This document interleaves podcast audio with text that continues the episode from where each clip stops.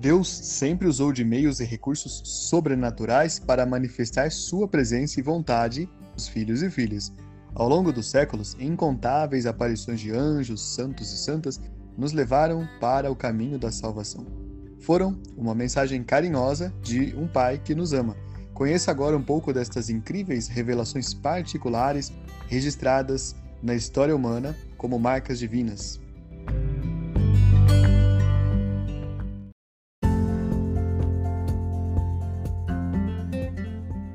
Olá, queridas catequistas, tudo bem com vocês? Estão prontas para mais uma formação? Então, acompanhe agora na Rádio Catequese Conheça a Fé Católica, parte 3 Aparições de Anjos e Santos. E não se esqueça, ao final desse podcast, compartilhe a Rádio Catequese.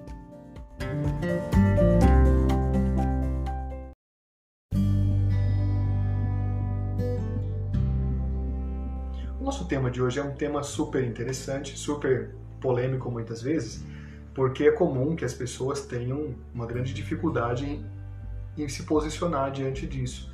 O tema de hoje são as aparições e as aparições de anjos e santos. Eu posso começar com um dado da fé primeiro. Os anjos aparecem na tradição cristã até mesmo antes da tradição cristã.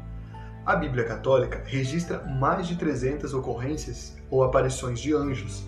Não há um número certo por um motivo. Algumas vezes, o texto sagrado do, do Antigo Testamento usa a palavra homem e às vezes usa a palavra anjo. Por exemplo, no episódio em que três viandantes chegaram até Abraão, que estava no carvalho de Mambré, eu não sei se é Gênesis 12, não lembro, mas ali era claramente a visita de anjos. Depois ainda, a interpretação dos Santos Padres disse que ali estava presente a Santíssima Trindade. E assim por diante.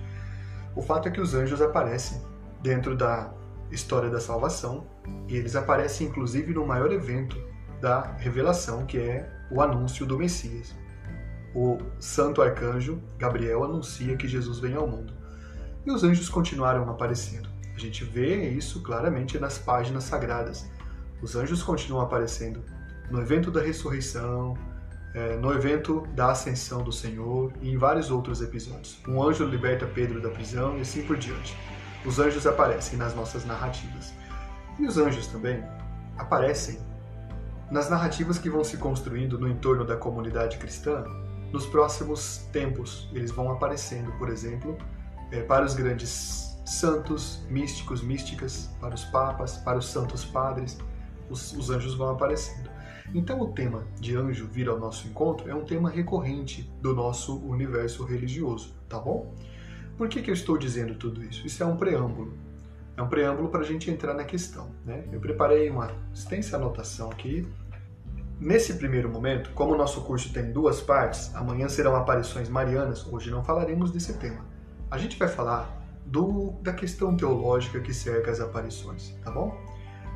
O objetivo é que com essas reflexões de hoje você tenha mais habilidade para pensar essa questão. Por que estou dizendo isso? Não é meu propósito falar das mais de duas mil aparições de Maria ou das mais de três mil aparições de anjos e santos. Não é o nosso interesse, não é mesmo?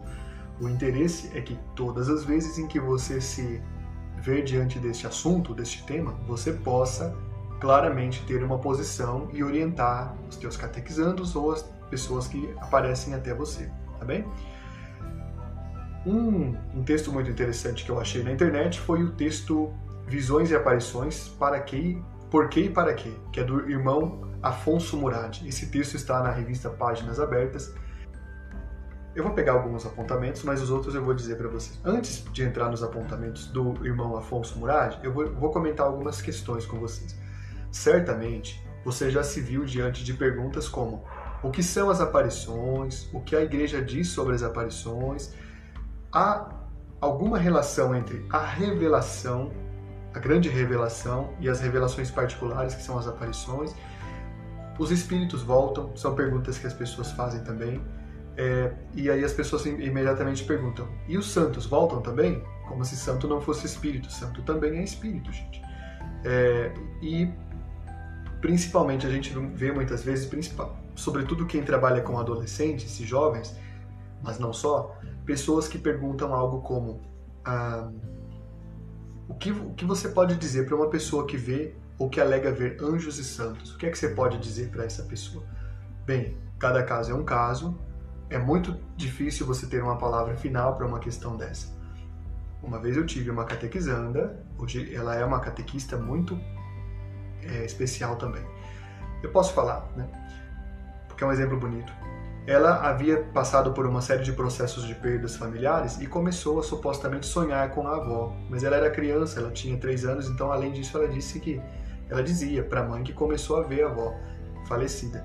Mas o ver dela era dentro dos sonhos, do universo da saudade que ela sentia, porque de repente a avó não estava mais e de repente a avó tinha sido, ela viu a cena do sepultamento, aquilo foi traumático para ela. Então ela tentava compensar esse trauma vendo a avó nos sonhos. E a, família, uma família muito boa, não sabia como proceder e ficou perguntando se devia levar ela para algum médium ou para qualquer coisa assim. Não, não, não foi necessário, evidentemente, porque nunca é necessário um tipo de coisa dessas. Agora, no entanto, a gente vê muitos outros casos de pessoas que também vêm até nós e alegam: estou vendo Nossa Senhora, estou vendo os anjos, estou vendo algum santo. Olha, nunca diga que é mentira, tá bom? Nunca diga que não é verdade. Acolha com carinho. Aquilo pode efetivamente, talvez, ser uma revelação particular ou privada, ou pode ser apenas um quadro de necessidades especiais que a pessoa pode estar passando, né? um quadro de dificuldades mentais, certo? Vou dar um exemplo muito claro. Uma pessoa que me procurou há um tempo atrás, não é aqui no âmbito da nossa catequese, né? mas uma pessoa que me procurou estava passando por uma situação muito complicada e ela relatou que começou a sentir que o pai estava com ela. Acontece que o pai já era falecido e, no entanto, ela sentia a presença do pai nos momentos em que deveria tomar alguma providência, em que deveria agir para resolver algum problema. Por que vocês acham que ela via o pai? Né? É, eu comentei com um amigo psicólogo para o qual eu encaminhei essa pessoa e ela, o psicólogo depois me, ele me confidenciou que esses quadros em que a pessoa perde um familiar que representa a segurança que ela tem são comuns a pessoa tende a sentir tanta saudade que quer de novo sentir a segurança de quando tinha o pai. Então misturam-se algumas coisas aí. Então é uma questão, primeiro, pastoral bastante delicada. Você não pode dizer que sim ou não, tá? Porque isso acontece. Ah, vi, se eu vi. Por exemplo, numa paróquia que eu não vou falar o nome nem a cidade, né? Quem já me acompanha, na verdade, sabe que eu dou risada disso. Um, num grupo de oração, isso é quase uma comédia, né? Mas num grupo de oração, um dia, um, um bêbado entrou no grupo, né? E bêbados são engraçados às vezes, né? É uma situação triste da pessoa, mas eles têm um, bom humor incrível.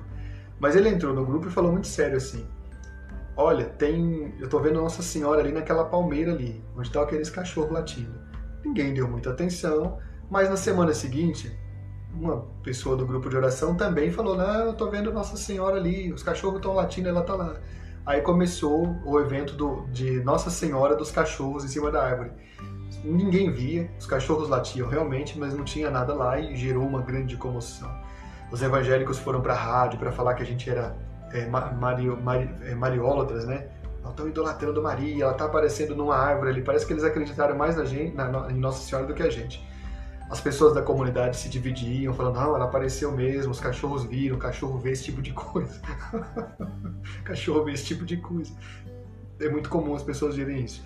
Enfim, por fim o mistério foi solucionado, não era nada disso. Era apenas uma raposa que tinha naquele, naquela árvore e à noite as pessoas iam para a igreja, os cachorros não entravam. Aqueles cachorros não estavam muito católicos naquela época. Eles ficavam ali fora, brincando, e lá tinha uma raposa que morava na árvore. Era essa a história, não era mais nenhuma outra, tá? Então por que, que eu estou falando isso? Você certamente já viu o caso daquela suposta imagem que apareceu num vidro em que uma senhora jogou um produto químico e formou a silhueta de Maria. Veja, há muitos casos em que a fé das pessoas levam, em momentos de dificuldade, elas a buscarem uma presença sobrenatural, tá bom? Anotem o seguinte agora. Nós vamos usar um pouco de sociologia da religião e eu sei que vocês gostam quando eu trago esse tipo de conhecimento para nós, não é? Para nossa catequese. Anote o seguinte: Eu vou falar como pesquisador das ciências da religião. Observando fenômenos como esses, por muito tempo eu fiz anotações de casos paranormais e de, ou de supostas aparições ou de assombrações ou de qualquer fenômeno para, assim, sobrenatural. Eu pretendia na época escrever um livro sobre isso. Depois o projeto acabou não andando porque o meu tempo é muito curto, tá parado, tem um calhamaço de anotações. Mas eu percebi sempre um ponto comum em tudo isso. Quando falava, olha, tem ali uma casa mal assombrada, olha, o padre aqui da nossa paróquia, ele toca o sino meia-noite. Eu pensava, mas que padre, hein? Corajoso, né? Acorda meia-noite e vai tocar o sino. Não, ele já morreu faz 15 anos. Então tem essas histórias que estão no imaginário das pessoas.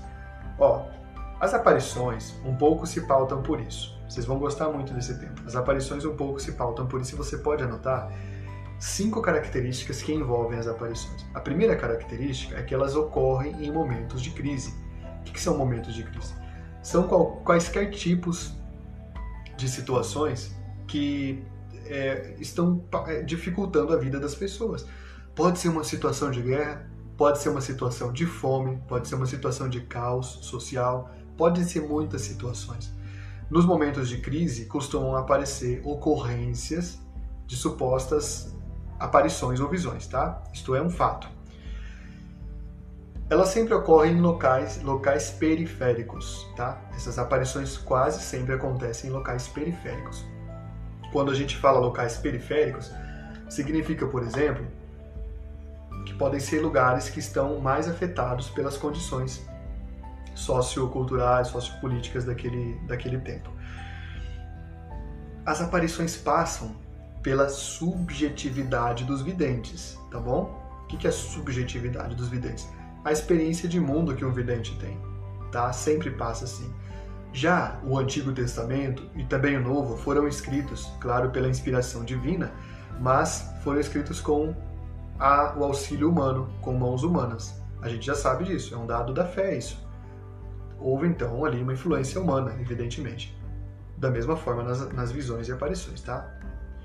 É, outro ponto aqui é, quase sempre elas envolvem mensagens de conversão ou mensagens de superação. De qualquer forma, a conversão vem primeiro, sempre. É muito difícil você ver aparecer, ver acontecer uma, uma é, aparição de santo, anjo ou de Nossa Senhora que diz assim: olha, vem aqui nessa fonte, toma essa água milagrosa que você vai ficar milionário. Isso não existe. Até tem, mas aí a gente já vai falar disso amanhã, tá? São os falsos videntes, né? Tomara que eles não apareçam por aqui amanhã, eles são muito bons de briga, né? Só que eu sou muito mais bom de briga ainda. Muito mais bom de briga não está correto, né, gente? Sou o melhor de briga, será que está correto assim? Professoras de português, me ajudem. Se eles vierem aqui, eles vão ver, tá bom? Vamos lá é que nos nossos grupos de WhatsApp, e a Maria Goretti sabe, né, ela tá aqui, de vez em quando aparece um pessoal aí de uma, fal, de uma falso, falso fenômeno de Maria, que ela aparece, não aparece nada não, mas eles fazem uma confusão danada. Muito bem.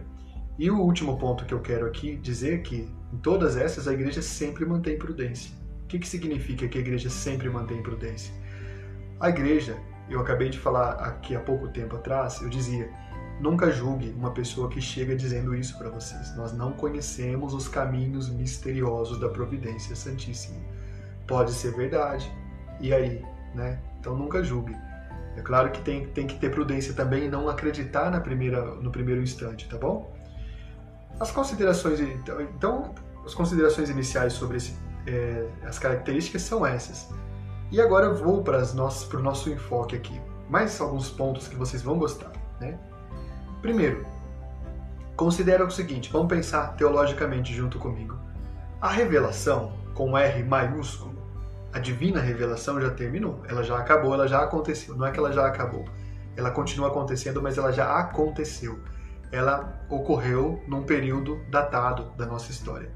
Ela teve o ápice com Jesus e ela se findou com o último dos apóstolos quando ele faleceu, tá? Esta revelação já terminou, a divina revelação, ela já ocorreu no tempo. Mas a história da salvação não, não acabou ainda. Então, primeiro, se a revelação já terminou, a gente já tem a revelação na sua plenitude, não pode vir uma, uma revelação maior do que o verbo de Deus entre nós, é impossível. Por isso que algumas seitas não são consideradas, cristãs. Por quê? elas ainda têm outros profetas além de Jesus, por exemplo. Elas têm outras pessoas que elas acham que trouxe uma mensagem maior. Tudo bem, pessoal? Ficou claro para vocês? Vocês estão me entendendo? Tá, fi, tá ficando claro para vocês? Então, a revelação já, já acabou, já se concluiu. Porém, a história da salvação acontece hoje na minha trajetória e na tua. A história da salvação está em movimento. A igreja está em marcha. A história da salvação acontece. Por que, que eu estou dizendo isso? Porque pode ser que Deus, em algum momento, queira fazer uso de um instrumento qualquer, e um instrumento que ele pode usar é uma, uma aparição de algum santo, de algum anjo, tá bem? De Maria. Outro ponto aqui interessante. Qualquer manifestação, na verdade, qualquer, qualquer manifestação sobrenatural depende da graça divina. A graça divina pode acontecer e fazer com que ocorra uma manifestação para nos mostrar algo. Isso é plenamente possível. Porque Deus nos fala por meio de sinais. Deus sempre nos fala por meio de sinais. É assim que ele age no nosso meio. Ocorre que a maior parte dos sinais que Deus nos manda a gente não percebe bem, porque eles são sinais que estão envolvidos, às vezes em uma simbologia, eles às vezes estão disfarçados em uma situação do cotidiano, e dentro da nossa correria, a gente nem sempre presta atenção nisso. Tá entendendo? Muitos de vocês, quando eu fiz o mini curso dos milagres, me mandaram mensagem dizendo, compartilhando vários milagres que ocorreram com vocês. Evidentemente é tudo sigiloso, né? Não, não compartilho com ninguém. Mas vocês mesmos perceberam em alguns dos relatos que eu recebi aqui, as pessoas não se davam conta do milagre acontecer até certo momento, aí que prestavam atenção, está acontecendo o milagre. E outra coisa, então, se Deus fala por meio de sinais, Deus usa uma coisa chamada mediação. Ou seja, Deus utiliza-se de meios para nos atingir. Olha só essa citação aqui do irmão Afonso. Ele escreveu assim: ó, Nós cristãos Cremos que Deus nos fala na vida através de mediações. Normalmente, utiliza sinais que não são claros nem evidentes, como eu acabei de falar.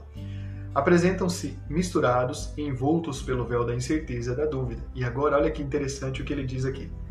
Frei Carlos Mesters, carmelita, diz, aludindo a uma citação patrística, que, no primeiro que o primeiro livro escrito por Deus foi a criação e a história o primeiro livro que Deus escreveu, gente, para os santos padres, né, para os, os nossos principais grandes teólogos do início do, do catolicismo, foram a criação e a história.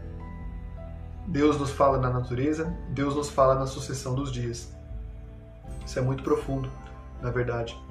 Como a humanidade se tornou cega para ler este primeiro livro, continuou Frei Afonso, Deus inspirou a escrita do segundo, a Bíblia, a partir da experiência de fé da comunidade a Bíblia ilumina os cristãos para lerem os sinais de Deus na vida hoje.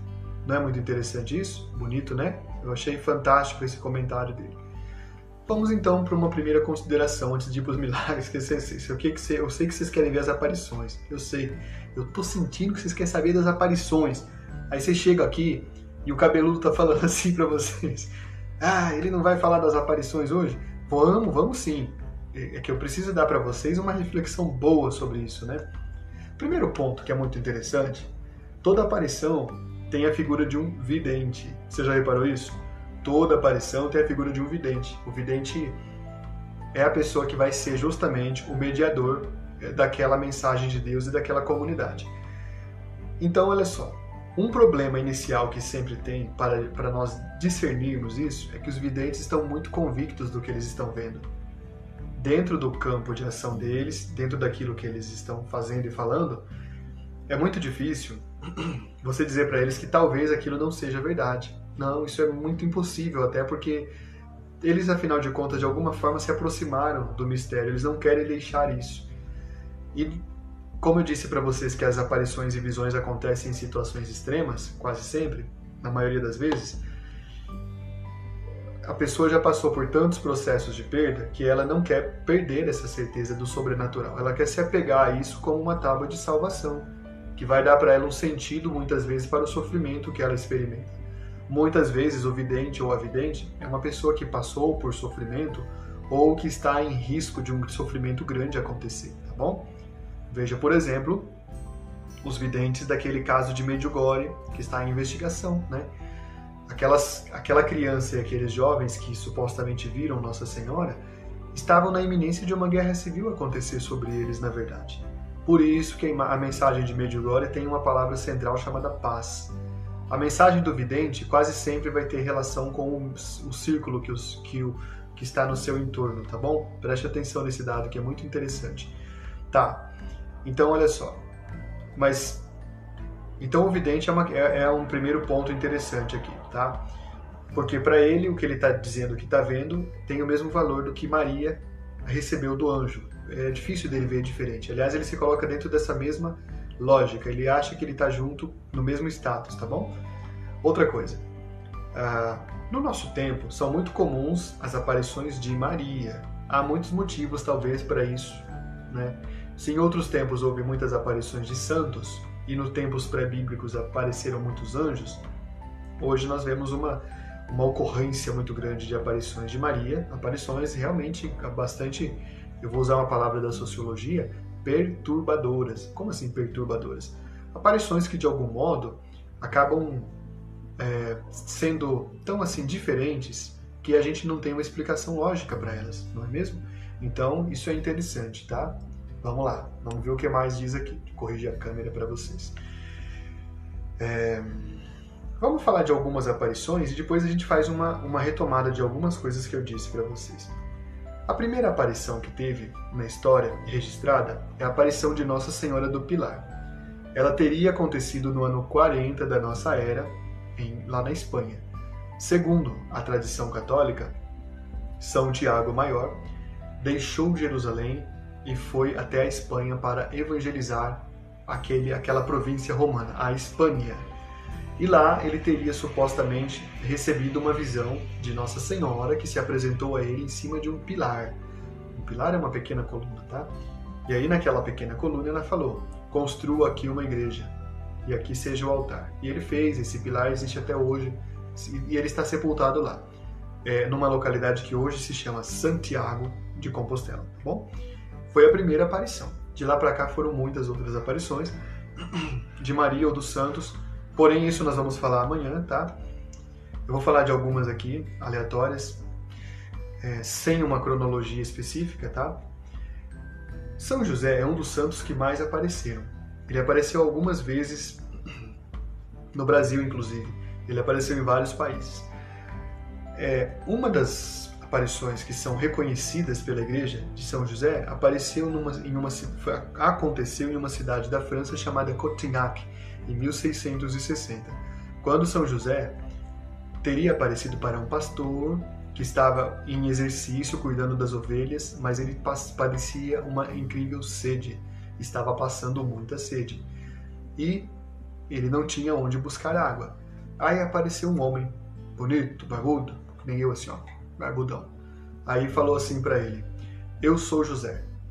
É, remova esta pedra e você encontrará água. E, e, a pedra era muito pesada. Era difícil de remover a pedra. A pedra existe até hoje lá. Precisaria, sei lá, um trator, dois para remover. Mas esse moço, que chamava-se Gaspar, o Gaspar, não é Gaspar não, é Gaspar mesmo. O Gaspar removeu a pedra e encontrou realmente uma fonte de água e ao redor existe hoje uma igreja, um santuário belíssimo dedicado a São José.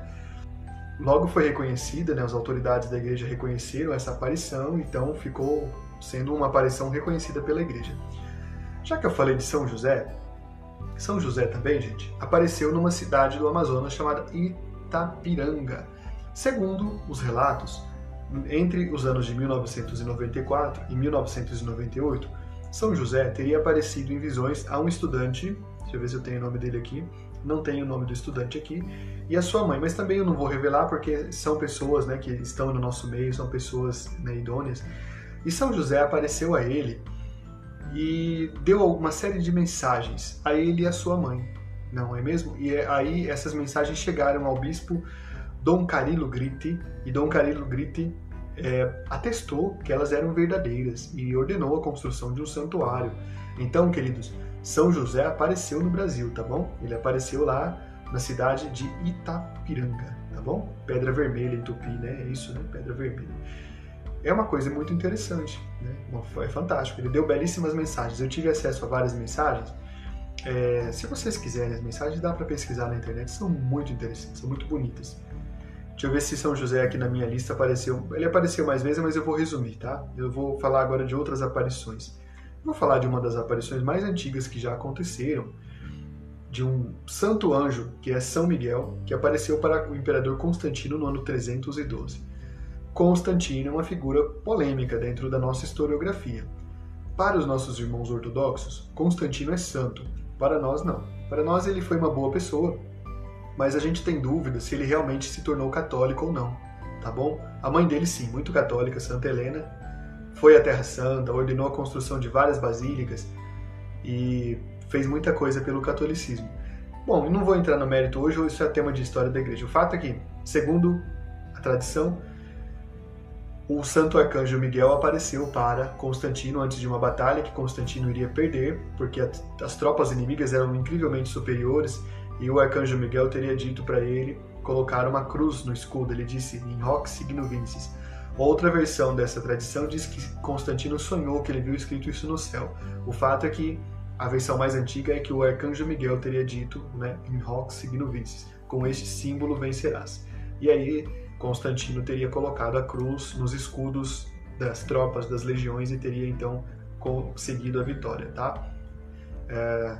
São Miguel apareceu várias vezes também. Eu acho que São Miguel e São José disputam aí o ranking dos santos ou dos, dos seres celestiais que mais apareceram. São Miguel apareceu no Monte Gargano no século V, em data imprecisa, há variações de data aí. O fato é que é, no dia 29 de setembro de um ano do século V, século V são os anos 400, tá bom, pessoal? Ele teria aparecido para um, uh, um lavrador que se chamava Gargano e morava em frente ao Monte Gargano, certo? E lá ele teria é, dito que. Aliás, teria dito não. O fato, o, o, o moço chamado Gargano era pastor de ovelhas e agricultor, e ele um dia viu que uma ovelha sumiu, desapareceu. A ovelha subiu ao Monte Gargano. Aí ele chegou diante de uma gruta. E ele, quando chegou naquela gruta lá, ele ouviu alguma coisa lá dentro, ele se assustou, ele pegou o arco e a flecha e atirou a flecha para dentro da gruta. A flecha voltou em direção a ele, como se uma mão invisível tivesse jogado de volta a flecha. Aí ele foi, chamou o bispo, chamou o padre, chamou todo mundo. Aí São Miguel apareceu para o bispo e falou e ordenou: Eu quero que construa um santuário aqui. De fato, existe o santuário lá. A gruta se tornou uma igreja belíssima, tá? Tem mais ainda. Vamos ver o que mais aqui nos revela, certo? A história é um pouco mais detalhada, mas eu estou resumindo. No ano 590 também, gente, num contexto de uma epidemia que acabava com a cidade de Roma, com a Europa, o Santo Padre, um dos nossos maiores e grandiosos papas, São Gregório que a gente chama de grande, né? São Gregório Magno, é, resolveu fazer uma procissão pelas ruas de Roma e ele convocou as pessoas a se vestirem de forma penitencial, porque a peste estava matando todas as pessoas. Ele não teve medo, ele mandou seus padres irem às ruas e curar as pessoas, mas enquanto isso ele fez uma procissão e durante a procissão em que ele segurava uma imagem da Virgem Maria, a torre do mausoléu de Adriano o mausoléu de Adriano era uma torre grande assim, com um formato redondo.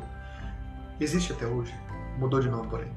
Eles viram que em cima da torre uma coluna de fogo apareceu. Aí eles pensavam assim: olha, Santo Padre, está pegando fogo lá no mausoléu de Adriano. Mas de repente, das chamas, no meio das chamas, eles teriam visto São Miguel guardar a espada na bainha. Aí ele entendeu que ali a luta do, da milícia celeste havia cessado contra as forças do mal.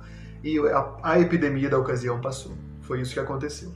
Por isso, o nome do mausoléu de Adriano mudou para Castelo Santo Ângelo ou Castelo Sant'Angelo. E em cima dessa torre colocaram uma estátua do arcanjo Miguel, muito bonita. Né? Quando você vai a Roma, você se admira com ela.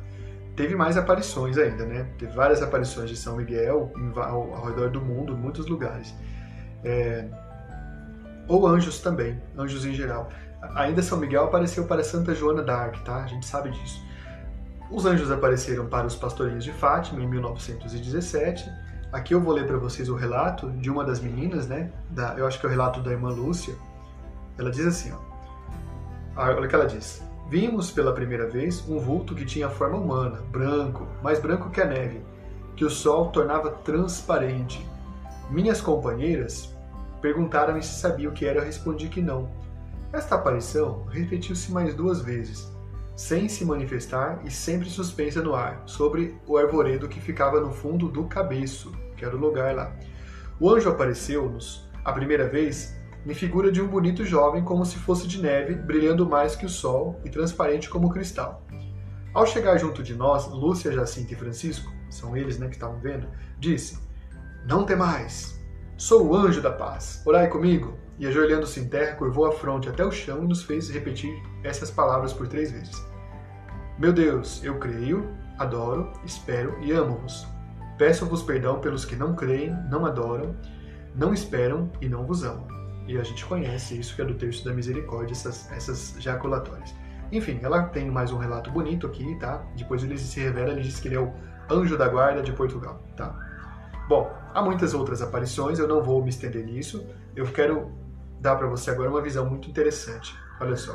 O que será que a igreja fala sobre as aparições de anjos ou de santos? O que será que a igreja fala?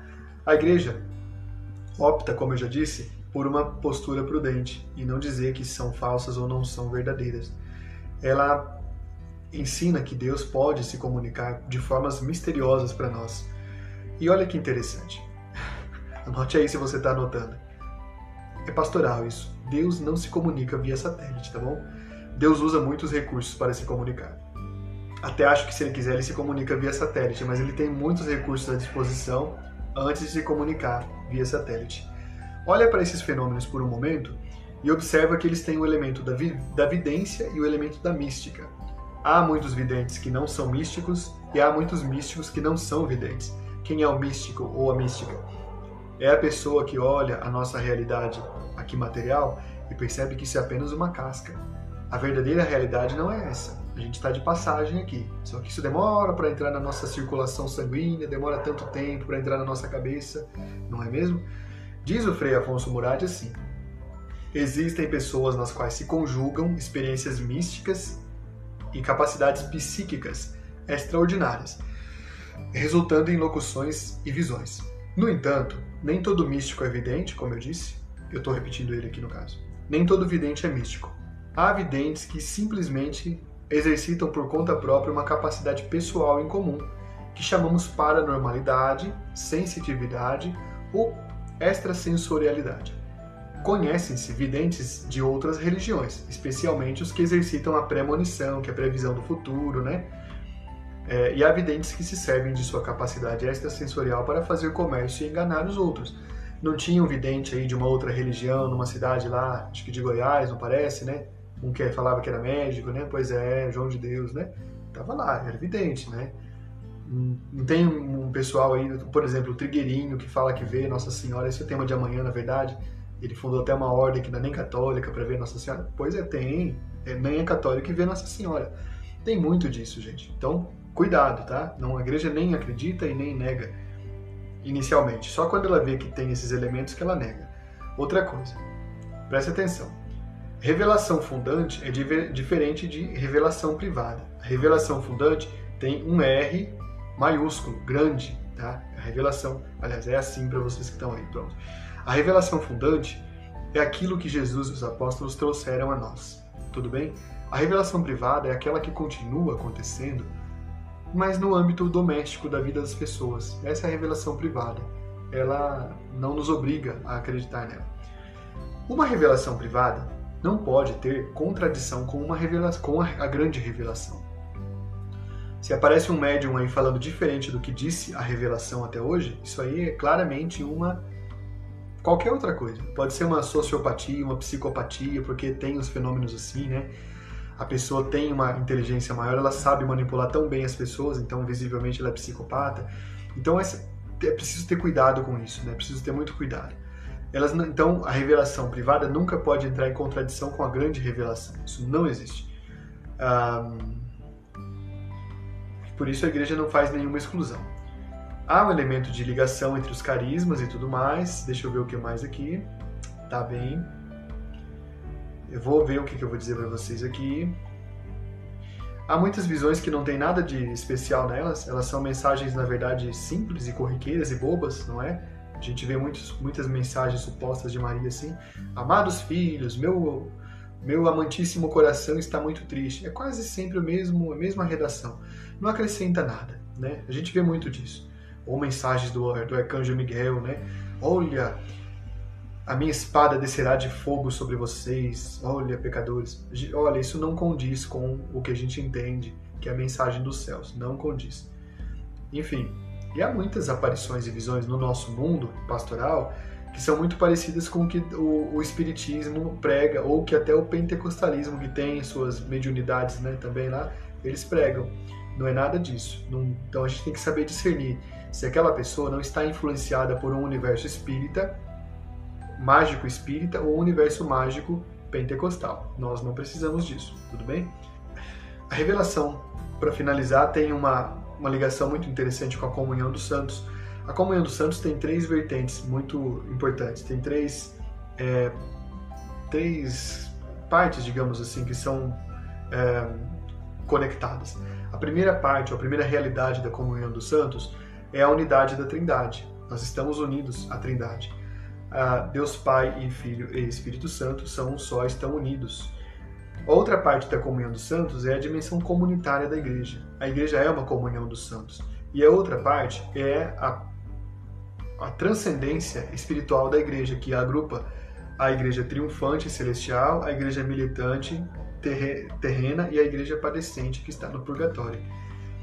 As revelações muitas vezes tocam esses temas do purgatório, do inferno, do céu, isso é muito interessante.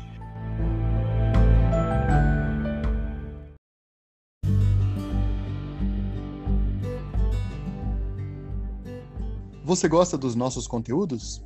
Já compartilhou a Rádio Catequese com outras pessoas? Não perca tempo, nos ajude a ajudar.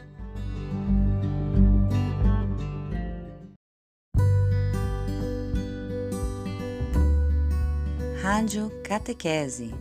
Sintoniza teu coração no coração de Deus.